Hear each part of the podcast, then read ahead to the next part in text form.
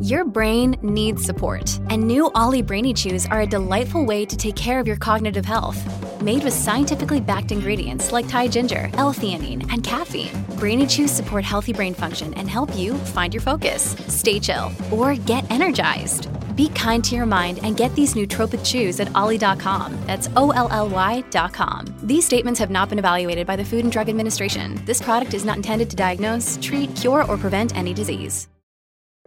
Hola, esto es New Books Network en español. Bienvenidos a un nuevo episodio del canal de historia de New Books Network en español. Soy Diana Méndez y en esta ocasión tengo el agrado de conversar con Diego Emiliano Bautista Páez, doctorante en el programa de Historia Moderna y Contemporánea en el Instituto Mora, ubicado en la Ciudad de México. Diego es coordinador del libro E.P. Thompson, Investigación Histórica y Legado Político.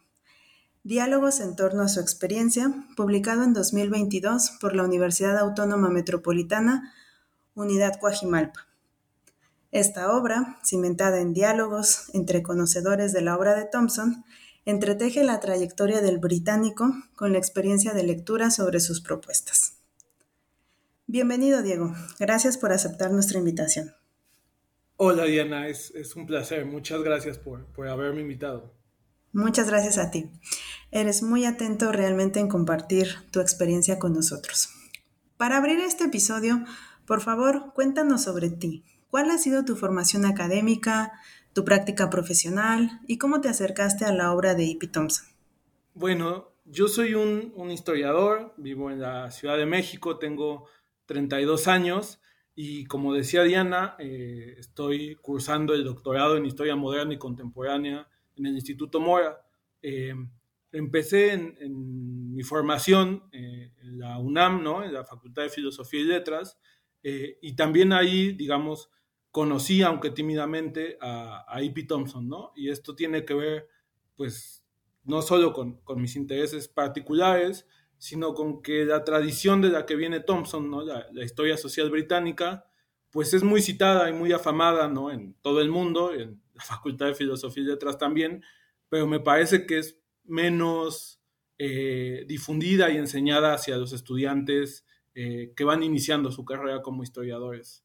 Eh, fue hasta que salí de, la UNAM y entré a la UAM Iztapalapa, irónicamente a un programa en, sociología, específicamente en estudios laborales y sociología del trabajo, donde pude adentrarme un poco más eh, a la obra de E.P. Thompson. Esto lo hice con la finalidad de hacer una eh, investigación sobre los orígenes y la formación eh, de la Sociedad Cooperativa Trabajadores de Pascual que es pues una cooperativa que se fundó en la Ciudad de México a raíz de haber de que sus trabajadores tuvieron una huelga de tres años por aumento salarial y concluyeron pues ganando eh, un movimiento muy amplio, ¿no? Con diversas dificultades, eh, pero que acabó, eh, digamos, decantando en que ellos se constituyeran como cooperativistas y todos los bienes de la empresa privada eh, pasaran a sus manos y pues eso, se organizaran como cooperativa.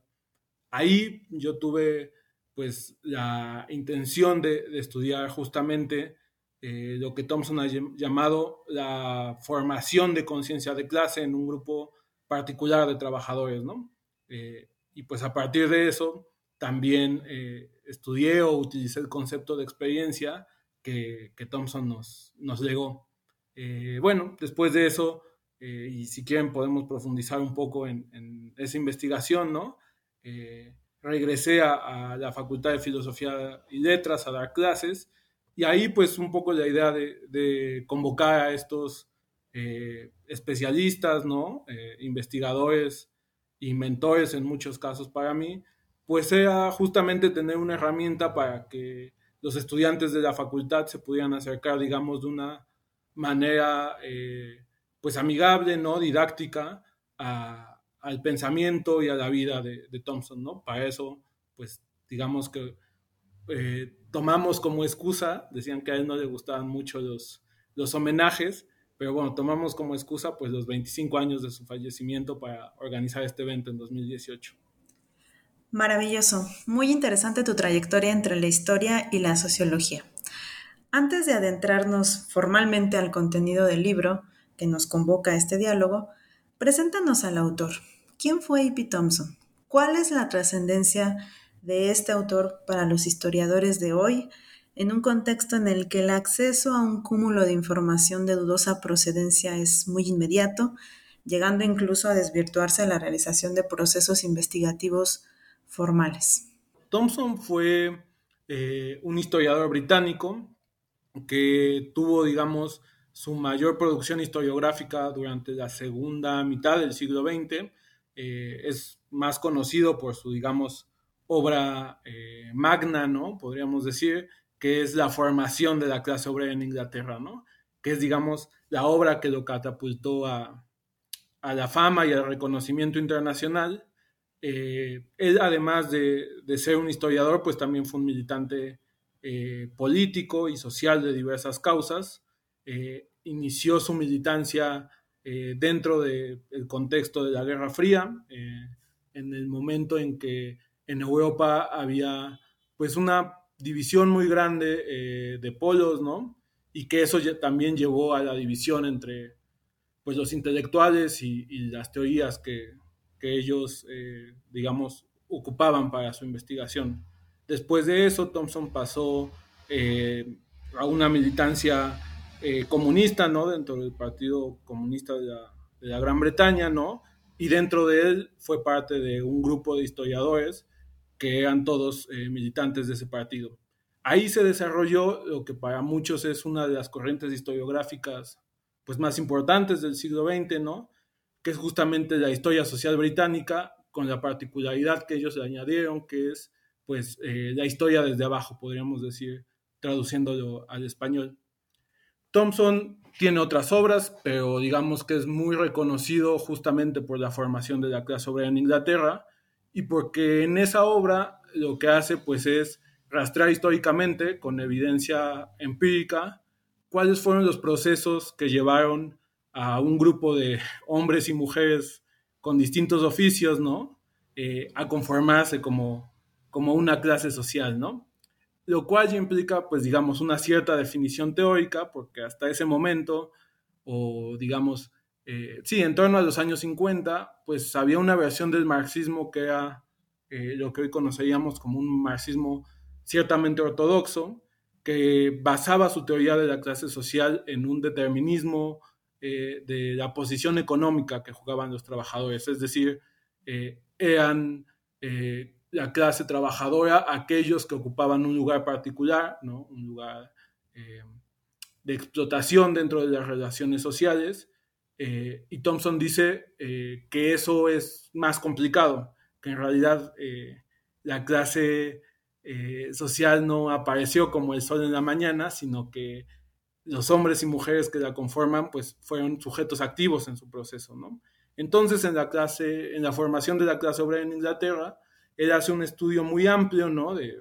No solo en, cuanto a páginas, sino también en, una temporalidad, pues, que va de finales del, siglo XVIII a la segunda década del siglo XIX, eh, en donde plantea justamente, pues, todos los factores, tanto culturales como religiosos, eh, pero también políticos, que estuvieron, digamos, eh, interconectados para que se pudiera hablar de, una clase obrera en, Inglaterra, ¿no?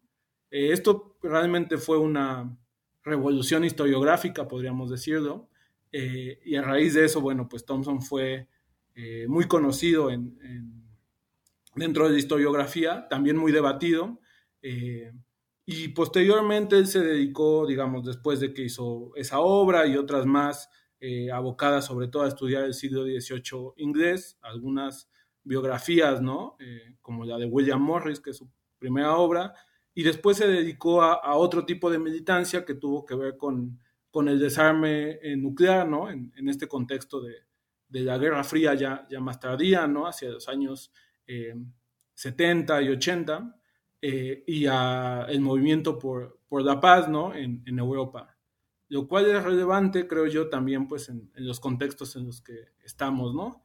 Eso lo llevó a tener, digamos, una disminución en su actividad eh, investigativa, eh, que justamente hacia el final de su vida, pues él hace un balance, ¿no? Eh, sobre, esta y sobre su participación en estos movimientos. Y bueno, eso también lo, discutimos en aquellos diálogos que, que se formaron en este libro, entonces si quieres, ahora hablamos un poquito sobre eso. Perfecto, Diego. Como anticipabas, el libro que hoy comentamos surgió de un coloquio realizado en 2018 en la Facultad de Filosofía y Letras de la Universidad Nacional Autónoma de México en homenaje a los 25 años por el fallecimiento de Thompson. Cuéntanos, ¿cuáles fueron los ejes que articularon el intercambio en este encuentro? ¿Quiénes se dieron cita a este evento? Referiste que se trataba de mentores tuyos durante tus primeros años formativos.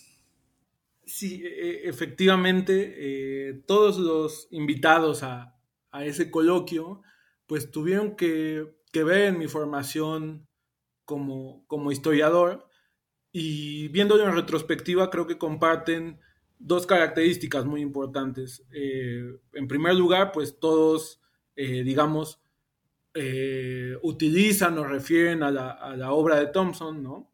son expertos en ella y dan digamos, utilizado en el mejor sentido de, la palabra en sus propias investigaciones. Eh, pero la otra que me parece igualmente eh, importante es que todos están inmiscuidos en, la docencia eh, y conviven cotidianamente con, estudiantes de, licenciatura. y esto lo menciono porque un, poco cuando me presentaba te, te, comentaba que en la Facultad de Filosofía y Letras, cuando yo estudié, que fue pues no hace tanto, ya tampoco tampoco, pero sí fue hace unos cuantos años. Eh, Thompson aparecía como una suerte de aura, ¿no? Donde todos sabían quién era, a veces lo citaban, ¿no? Sobre todo, pues este conocido prólogo a la formación de la clase obrera en Inglaterra, donde plantea en cuatro o cinco páginas magistrales, pues su idea de clase, pero se tendía a leer poco en realidad. Eh, yo, por ejemplo, pues aunque sabía quién era y había leído algunas cosas de él, leí, lo primero que leí de él fue Miseria de la Teoría, pues no acababa de, digamos, sopesar eh, ni entender cuáles eran las herramientas que nos legaba como historiadores, ¿no? Y creo que eso tenía que ver, pues ciertamente con, con mi propia trayectoria, pero con un problema más grande que era que esta, justo esta aura, digamos, de, gran historiador, de referente, eh, hacía que, los estudiantes se involucraran, ¿no? O leyeran a Thompson con un poco de recelo y que en general no hubiera las herramientas didácticas y pedagógicas para poder eh, ofrecerles una entrada más amable al autor, ¿no? Eh, eso por un lado, y por el otro, pues bueno, yo estudié justamente a la Sociedad Cooperativa Trabajadores de Pascual, como te comentaba, eh, y Thompson me fue muy útil en dos sentidos, ¿no? Uno, para poder, digamos, encontrar un problema de investigación en, la, tesis, porque, pues bueno, la, cooperativa de Pascual es un referente medianamente conocido, los acontecimientos de su huelga entre 1982 y 85 son conocidos entre Em, especialistas y hasta, digamos, entre un público amplio de la Ciudad de México, pero se había tratado poco, creo yo, esta idea de cómo llegaron a formarse en cooperativa, qué les pasó a estos trabajadores para que después de tres años de una huelga muy dura, ¿no?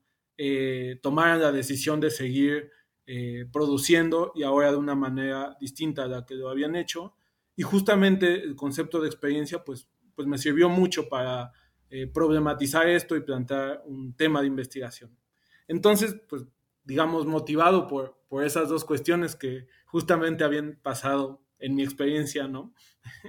Para hablar con Thompson, decidí convocar a, seis, eh, a estos seis especialistas, eh, y si quieres te refiero un poco de quiénes, de quiénes son, ¿no? Para entender, pues, estas dos características que, que te digo que comparten, que es conocer muy bien la obra de Thompson, y aparte estar inmiscuidos en procesos de enseñanza-aprendizaje. Por supuesto, Diego, por favor, compártenos esto.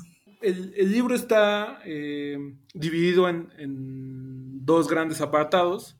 El primer apartado se llama La historia social de E.P. Thompson, en donde participaron eh, María Alba Pastor, eh, Rosalina Ríos y Enrique Raschenberg. Y la segunda es E.P. Thompson, Experiencia y Legado para el siglo XXI. en la primera participó la doctora María Alba Pastor, quien fue pues mi profesora en los cursos de historiografía 3 y 4, donde según la currícula de la UNAM se tendría que ver la historia social, ¿no? Y la historia desde abajo. y con ella, digamos, tuve un, un, acercamiento intelectual muy importante. Después fue su, fui su profesor ayudante, ¿no? Durante varios años.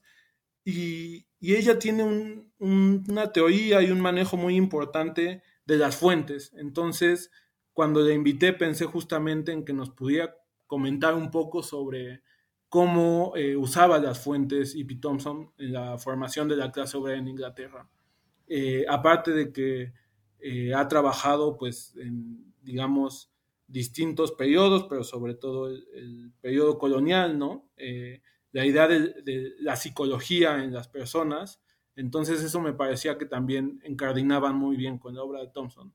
Eh, la doctora Rosalina Ríos, también profesora de la Facultad de Filosofía y Letras, tiene un seminario extracurricular, ¿no? En la mejor tradición thompsoniana, ¿no? Porque, pues, el investigador británico tuvo eh, para hacer su libro de la formación de la clase obrera en Inglaterra, clases extracurriculares eh, con eh, trabajadores, mineros y demás de varias partes de Inglaterra, y donde él mismo dice que, le ayudaron mucho a entender ciertas cosas sobre em, los trabajadores en ese país. Bueno, Rosalina tiene un un seminario extracurricular sobre historia social, donde muchos eh, colegas, compañeros de generación eh, habían cursado y les había ayudado mucho justamente a esto que a mí me interesaba, que era cómo plantear un problema de investigación con la óptica de la historia social y la historia desde abajo. Entonces, por eso le invité, aparte de que ella pues ha hecho una serie de investigaciones sobre revueltas y motines eh, en el México decimonónico, ¿no? Entonces me parecía que encajaba muy bien. Y el último eh, invitado a, la primera mesa de, aquel evento fue el doctor Enrique Raschenberg, eh, también mi, profesor en, la Facultad de Filosofía y Letras, eh, pero digamos él con un, pie más en, la Facultad de Economía de la misma UNAM, en donde enseña Historia Económica de México, lo cual es muy interesante porque digamos, planteaba por un lado los debates que Thompson tuvo, eh, los primeros debates, digamos, intensos que tuvo sobre el lugar de eh, la clase obrera en la revolución industrial y si ésta había mejorado o deteriorado la vida de, eh, de, los trabajadores. Podrán encontrar un apartado sobre, sobre ese debate en el libro. solo adelanto que cambia totalmente los términos de, del debate y dice que, que no, no hay digamos, una forma eh, objetiva o, digamos, simplemente cuantificable de, cómo pensar las condiciones de vida, ¿no? Eh, bueno, y Enrique además eh, tiene una, digamos, perspectiva teórica y una serie de lecturas que eran fundamentales para pensar en el impacto que tuvo Thompson en, otras tradiciones y geografías historiográficas. En particular estoy pensando en los eh, estudios subalternos de la India, ¿no? donde él ha leído e incorporado a su producción pues a Ranajit Guha y todos los historiadores de la India que leyeron a E.P. Thompson y podríamos decir que se, eh, digamos, inspiraron en él para pensar eh, las condiciones de, de las clases trabajadoras y la formación de la clase trabajadora en la India a partir de coordenadas completamente distintas a las inglesas eh, y sobre todo, pues digamos, repensar el tema de, la colonialidad y cómo afecta esto a, los trabajadores en aquel país, ¿no? De tal manera que teníamos ahí una mesa pues muy interesante en donde pues justamente la idea fue escudriñar eh, cuál era la propuesta y la práctica de, eh, como historiador de Thompson, ¿no? Eh, por un lado, digamos, definía a grandes rasgos, pues, qué era la historia social para él, cómo la veía, ¿no? algunos de los debates clave, como este que te he dicho de la industrialización, pero también, pues obviamente se nos, se nos coló en el intercambio eh, su debate sobre la, eh, la, noción de clase, ¿no? en tercer lugar, lo, que te comentaba con la doctora María Alba Pastor, pues la idea de su manejo de fuentes, y ahí una cosa que me gustaría mencionar que es muy importante, digamos, la exhaustividad que, hace Thompson en, la formación de la clase obrera en Inglaterra de sus fuentes es muy interesante, ¿no? De una diversidad muy amplia, desde canciones populares eh, hasta, digamos, eh, mensajes secretos de, sociedades eh, fabianas y, digamos, de, distinta índole organizativa en, Inglaterra de, finales del siglo XVIII. y ahí lo que mencionaron los, los tres fue también su manejo de lo que ellos le llamaron ambigüedades históricas, ¿no? Es decir, no pensar que todo es bueno, malo, eh, claro u obscuro y que los trabajadores son todos buenos o todos malos, ¿no? Sino que dentro de ellos hay una gran diversidad de circunstancias, ¿no? De personalidades, de formas de acción y que es labor del historiador, digamos, lograr reconstituir esos escenarios complejos eh, con la mayor cantidad de fuentes posibles y pensando estas de las maneras más variadas, ¿no? Creo que eso para los estudiantes que, asistieron a ese coloquio fue importante y, y, se les quedó muy marcado.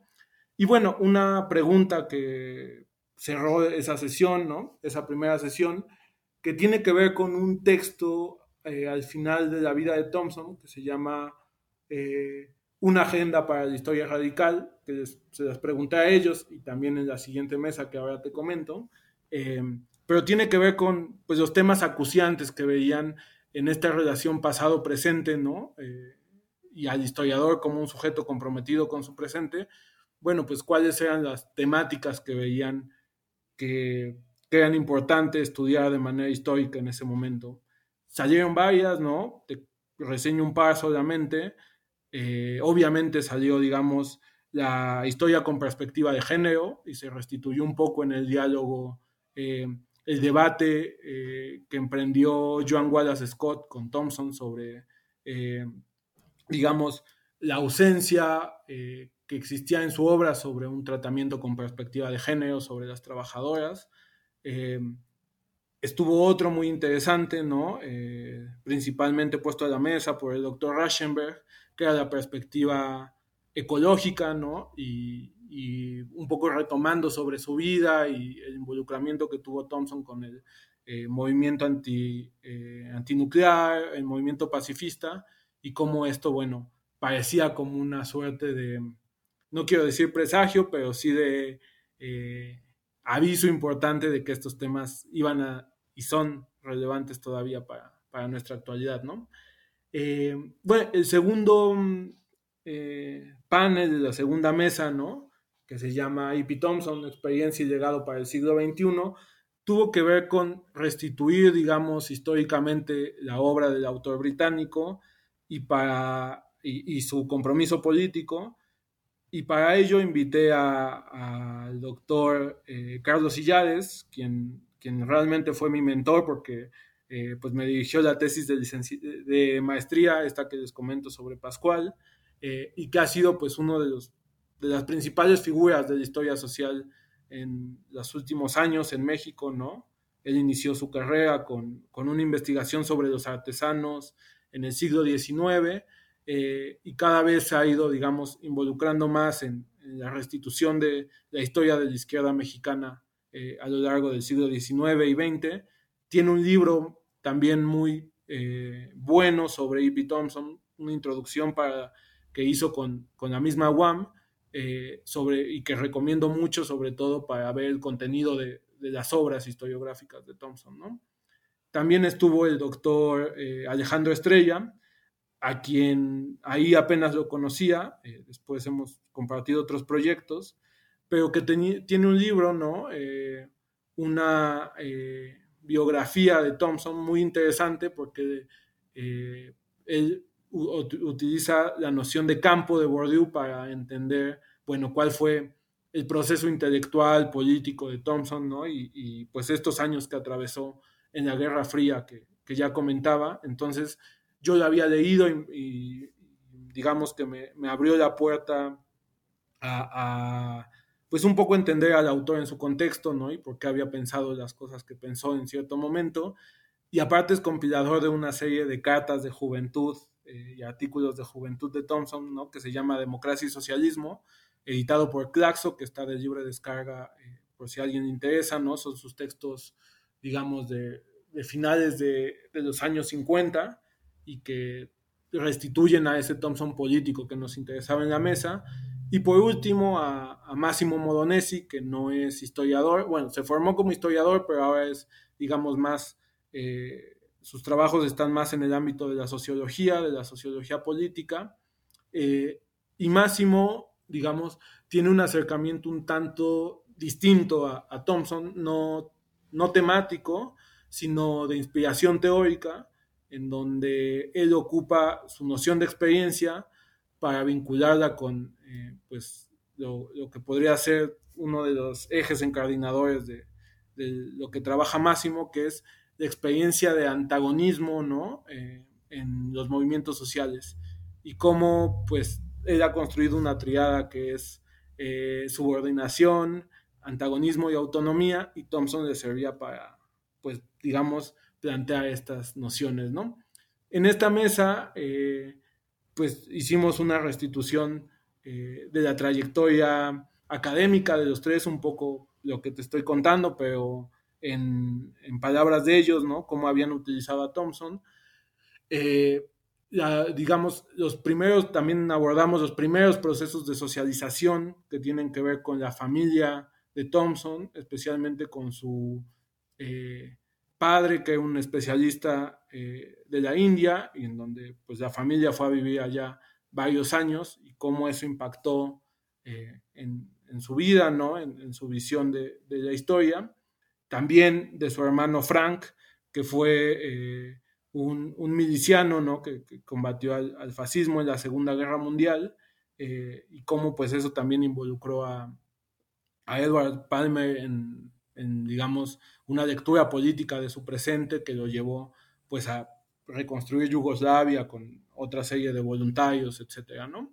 Eh, después, no podía, era ineludible, pero pasamos por la formación de la clase obrera en Inglaterra y su concepto de clase social, donde realmente creo que es un, diálogo muy bonito porque restituye qué estaba pensando un poco Thompson cuando escribió ese libro, ¿no? Eh, cuáles fueron sus herramientas teóricas para un libro que es atípico en, muchos casos, porque, bueno, contaron los tres, ¿no? Como la anécdota de que el, encargo de Thompson, eh, para Thompson del editorial era eh, reconstituir un poco la historia de la clase obrera eh, y pues el libro acaba en 1820, 1830, justo cuando en una visión más clásica o tradicional, pues pensamos que apenas está empezando pues la formación eh, de la clase obrera en ese país, ¿no?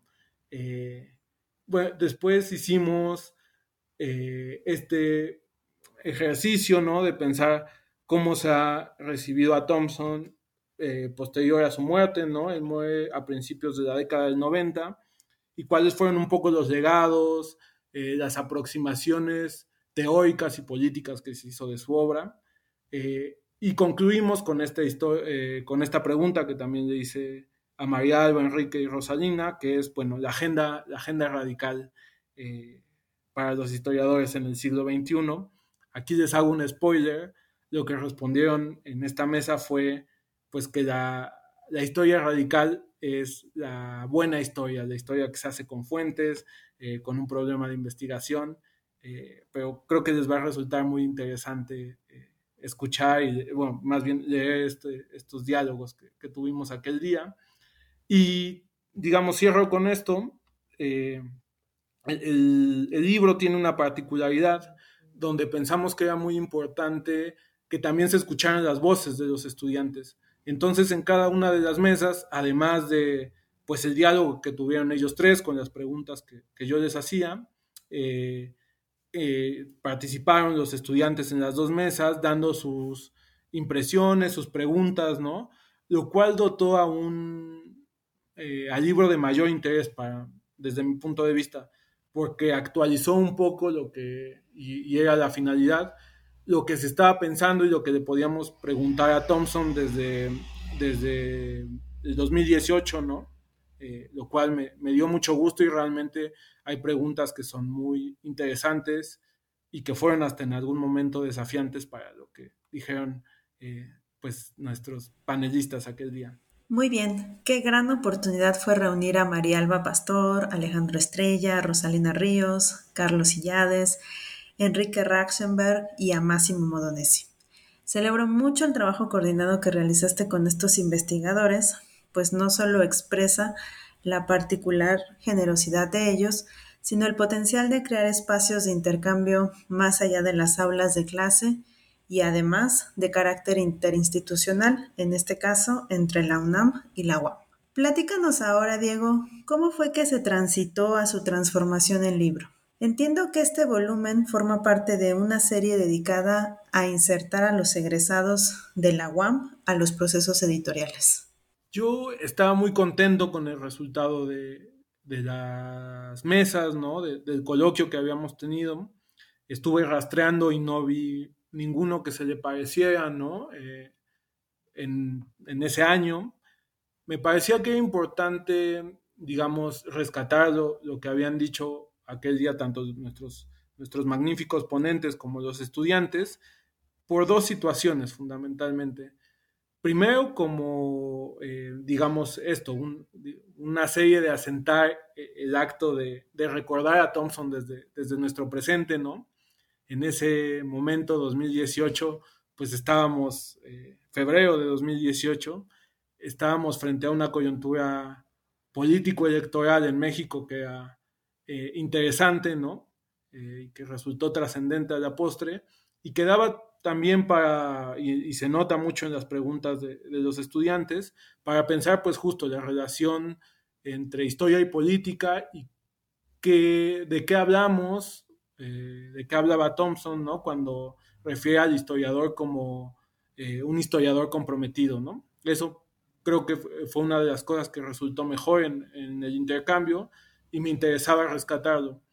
Y por otro, y, tiene que ver con, la parte que, mencionabas, Diana, sobre los, procesos editoriales y el acercamiento que, hubo posteriormente con la UAM Coajimalpa, de tener una herramienta de libre acceso para los estudiantes en donde pudieran, de la mano de, investigadores completamente solventes en el tema y especializados, tener una introducción, digamos, eh, amable, eh, pedagógica, espero que se haya logrado, ¿no? Después hubo una serie de aditamentos que, le pusimos a esos diálogos para que así fuera, eh, sobre la obra de Thompson, ¿no? y cómo eh, esta idea del historiador comprometido y, Edward Palmer tiene una, frase muy bonita, ¿no? Que a mí me, ayudó mucho, eh, en, digamos, mi, formación y esto que te he contado, eh, a pensar, bueno, ¿qué, juicios puede hacer el historiador y qué opciones puede escoger de, cómo se introduce el pasado y cómo lo cuenta. He de, decirte, Diana, que en, la tesis de Pascual que yo hice estaba muy involucrado mi experiencia personal, porque mi padre fue huelguista de, esa, eh, de ese movimiento, ¿no? Y toda mi, eh, pues mi, infancia, ¿no? Mi adolescencia transcurrió, pues, a mi papá como cooperativista. De hecho, mi mamá y mi papá se conocieron eh, en unos años, años posteriores a la huelga, cuando mi mamá, como estudiante de la Facultad de Ciencias, pues les ayudaba con una serie de, programas informáticos y todo esto para restablecer algunas funciones de la producción, ¿no? Entonces, bueno, yo en ese momento pues tenía como una eh, ambivalencia de cómo contar las cosas. Por un lado, eh, yo me sentía muy identificado con el movimiento de Pascual, pero por el otro me parecía que solo contarlo como una épica, pues en realidad no aportaba tanto conocimiento, ¿no? Eh, solo era pues contarlo como mi subjetividad, lo mencionaba. Y ahí Thompson dijo algo muy interesante que para mí pues ha sido una guía y intento, digamos, seguir y, recordarme cada vez que puedo, que es, claro que el historiador puede hacer eh, juicios sobre el pasado, pero eso es a condición de que lo pueda restituir de la manera más rigurosa, eh, podríamos decir multifactorial y con las distintas perspectivas de los actores involucrados, ¿no? Puestas en, el estudio. Y eso a mí me, sirvió mucho y quería transmitírselo a los estudiantes y creo que, se logró, ¿no? Porque los invitados fueron muy generosos, como tú dices, a la hora de plantear eh, pues el, legado eh, historiográfico y político del, autor. Eh, te cuento un poco de los aditamentos pedagógicos que incluimos. bueno, yo hice una pequeña presentación en donde, claro, habían pasado, bueno, 2018, habían pasado una serie de pequeños acontecimientos como una pandemia mundial o una guerra en ciernes, ¿no? Como la de Ucrania. Entonces, bueno, ahí digamos que pongo a punto en algunas eh, cuartillas, pues el, proyecto, ¿no? Y, lo que había pasado entre el coloquio y, su publicación. Y también hicimos una em, eh, bibliografía en dos sentidos. Una, una bibliografía de, digamos, esencial de Thompson, eh, con las obras más importantes, explicando un poco cuál era el lugar que ocupaban en su, en su trayectoria y por otra una bibliografía mínima de, fuentes secundarias que, me parecían importantes para poder acompañar la lectura del autor con una serie de, digamos, eh, autores aliados, ¿no? De, ciertos recursos que nos que le permitieran al estudiante, pues también ser un tanto autodidacta y poder eh, seguir a Thompson en, lo que a ellos, a cada uno le interesara, ¿no?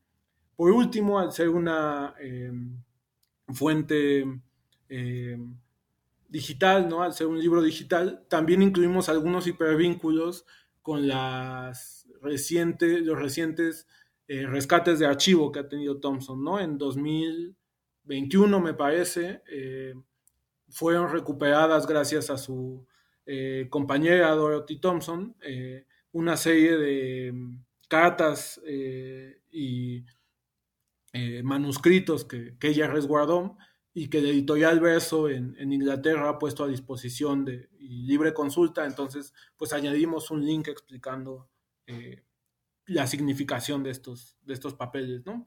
Eh, y bueno, la relación con la UAM fue muy importante. hablo todo en plural porque si no hubiera sido por quien me ayudó a transcribir pues las seis, casi siete horas de, eh, diálogos, pues hubiera sido imposible para mí eh, poder llegar a, que se convirtiera en libro. Jessica, eh, Jessica Valderas fue quien hizo esas primeras transcripciones y después el departamento editorial de la UAM, la verdad es que se portó muy, muy bien, haciendo, pues, digamos, comentarios muy puntuales sobre, sobre cómo veían el libro eh, y después asegurando esto, ¿no? Su, libre difusión en, formato virtual y, formándolo. Entonces, la verdad es que quedamos muy contentos con el resultado. Esperemos que eh, tus podescuchas eh, lo puedan eh, visitar y, bueno, un poco constatar y, ver qué es esto que, que hicimos Muchas gracias, Diego. Es realmente destacada la forma en que has trabajado y experimentado la obra de Thompson y para muestra tu interesante trayectoria familiar. Como nos has dejado saber, este libro está por completo dirigido a los estudiantes. Para animarlos un poco más a acercarse al conjunto de diálogos, señálanos algún aspecto de alguno en particular que sea de tu particular interés y por qué piensas que este formato es más generoso en comparación con un capítulo en el sentido tradicional. Yo puedo decirte que disfruté mucho leer las formulaciones de los estudiantes a los profesores, porque en efecto se perciben cuáles son las preocupaciones del presente. Justamente si quieres, reseño un poco el, tipo de preguntas que hicieron los estudiantes, que yo concuerdo contigo, es una de las partes más, más interesantes del ejercicio, ¿no? Ejercicio que por otro lado, pues a, mí siempre me parece que en el diálogo, ¿no? Un poco como estamos teniendo tú y yo, las ideas pueden eh, fluir más libremente eh, y que pueden ser más abarcativas, ¿no? La intención del libro es justamente que los estudiantes tengan, digamos, un panorama general de lo que hizo y significa E.B. Thompson y que ellos vayan escogiendo eh, cuál es su interés y que tengan un acompañamiento tanto en sus obras como en la de algunos otros autores que lo han trabajado, pues para que lo puedan hacer, digamos, con la mayor eh, facilidad y ánimo, ¿no? Que, esta lectura se disfrute. Algunas de las preguntas que hicieron, pues una tiene que ver, por ejemplo, con eh, la formulación de la formación de la clase obrera en, ¿no? Y ellos decían, bueno, si es una clase universal que está en todas partes del mundo, ¿por qué no hay una, un ejercicio similar, ¿no? de la formación de la clase obrera en China, etcétera. Y ahí creo que fue pues, una respuesta muy, muy instructiva, un diálogo muy instructivo sobre la particularidad que implicaba Inglaterra en esos años eh, y también que los ejercicios de investigación histórica pues no pueden ser calco y copia, ¿no? Eh, sino que implican pues conocer y manejar ciertos contextos y ciertas particularidades de cada uno de los lugares. Otra que a mí me dejó sorprendido, ¿no? Eh, fue la pregunta por las distintas formas de trabajo, ¿no? Porque hoy pues vivimos en un mundo donde la precariedad laboral y los trabajos informales son la, regla, ¿no? más que, digamos, la excepción. Entonces ellos se preguntaban un poco, bueno, ¿cómo manejaba Thompson a estos trabajadores que no referían a, un, a una asociación o a un gremio previamente constituido, ¿no? Las preguntas que no podían faltar y de las cuales ya hablamos, algunas sobre feminismo, otras sobre ecología y varias más sobre, digamos, esto que, planteaba eh, pues la idea de qué es un historiador comprometido y cómo se puede expresar en, el siglo XXI, ¿no? Eh, de ahí hubo varias que, fueron muy interesantes y que dejo que, las descubran eh, tus escuchas. Fantástico, Diego. Creo que en efecto has dejado interesantes pistas para que quienes nos escuchen se acerquen a esta obra. Para ir cerrando nuestra entrevista, Cuéntanos en qué otros proyectos estás colaborando y sobre los cuales podremos seguir tu trabajo. Hay un proyecto que después de, ese coloquio y con el nuevo momento político que se abrió en México, pues ocupa muchas de mis energías cotidianas y lo disfruto mucho. En conjunto con Alejandro Estrella y otros compañeros de la UNAM, de la UAM, lanzamos una revista de acceso libre, una revista virtual que se llama Revista Común, que es pues justamente, digamos, para hacer un debate, intentamos que sea fundamentado y sosegado de la realidad mexicana y, mundial, ¿no? Es de publicación diaria, entonces eso nos tiene bastante ocupados y divertidos, eh, eh, digamos, en la cotidianidad.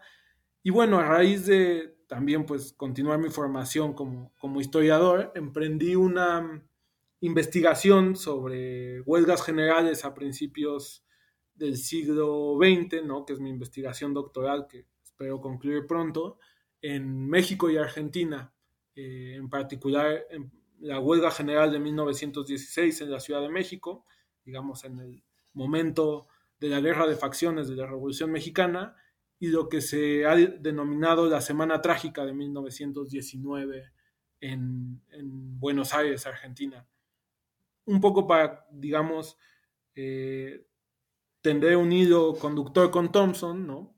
Eh, esta investigación, pues creo yo que, tiene dos características o dos motivaciones thompsonianas. Eh, la primera es, Thompson había, hablaba de que había que estudiar las vías muertas de la historia, es decir, todos aquellos proyectos que aunque no se realizaron, eh, simplemente al plantearse eh, y al ejercer ciertas actividades, ya planteaban otro horizonte de posibilidad, eh, que aunque no se haya logrado, bueno, te explicaba algo, te decía algo de, aquel momento, ¿no? Creo yo que mi investigación pues podría tener estas vías muertas de la historia por dos lados, ¿no? Porque muchas de las ideologías que rastreo, ¿no? Pues hoy, digamos que no, no gozan de la mejor eh, vitalidad y salud, o eso podríamos pensar, ¿no? Como lo son eh, el anarquismo, el, socialismo eh, previo y posterior a la, Revolución Rusa de 1917 y una última tendencia que de plano sí ha, muerto y que es menos estudiada, que es lo que se llamó en esa época el sindicalismo revolucionario. Entonces yo estudio cómo interactúan entre estos dos países, eh, cómo hay vínculos ¿no? entre, entre las organizaciones que los representan. Y la otra que es de carácter, thomsoniano, y creo que son las únicas dos características que, que le veo en ese sentido, ¿no? porque después he formulado otro aparato teórico acorde con lo que yo creo pues se debería estudiar y que tal vez a Thompson no le gustaría tanto, eh, tiene que ver con, con una cosa que, que Enrique Raschenberg lo dijo en el coloquio y siempre que puede lo dice, que la historia desde abajo no es solo la historia de los de abajo, es decir, que no solo es la historia de, para citar ese famoso eh, prólogo de Thompson, del tejedor olvidado, ¿no? Eh, del lector de, ciertos libros, ¿no? Y ciertos autores que ya no se conocen, sino es la interacción de esos sujetos olvidados y borrados de la historia con el poder político y con los distintos poderes de ese momento, ¿no? Eh, Enrique lo dice de una manera muy gráfica, eh, la historia desde abajo no es solo la historia de la plaza, ¿no? Como es el lugar donde se junta la gente común, podríamos decir, sino es la historia eh, y la relación entre la plaza y el castillo, eh, y cómo se van tejiendo estas relaciones y cómo eh, hay una influencia mutua, desigual pero mutua entre ambos ámbitos. Y entonces, pues lo que yo intento estudiar es cómo estas huelgas, ¿no? en 1916 y 19, impactaron en los sistemas de regulación del trabajo de ambos países. Eh, pues es, sin, extenderme mucho, pues son los años justamente en donde se da una nueva regulación eh, de aquel problema con la que nacen todas estas ideologías radicales, eh, que es la llamada cuestión social, ¿no? Cómo resolver la desigualdad en las sociedades.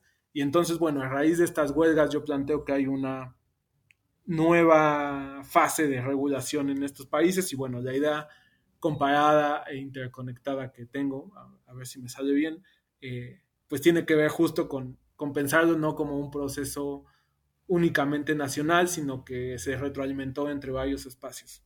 Muchas gracias, Diego. Ha sido un gran placer conversar contigo y comentar sobre este libro con un genuino apasionado de la lectura de Thompson. Te deseamos mucho éxito en la culminación de tu investigación doctoral. A quienes nos escuchan, les agradezco su atención y hasta la próxima. Muchas gracias por la invitación, Diana. Eh, un gusto como siempre.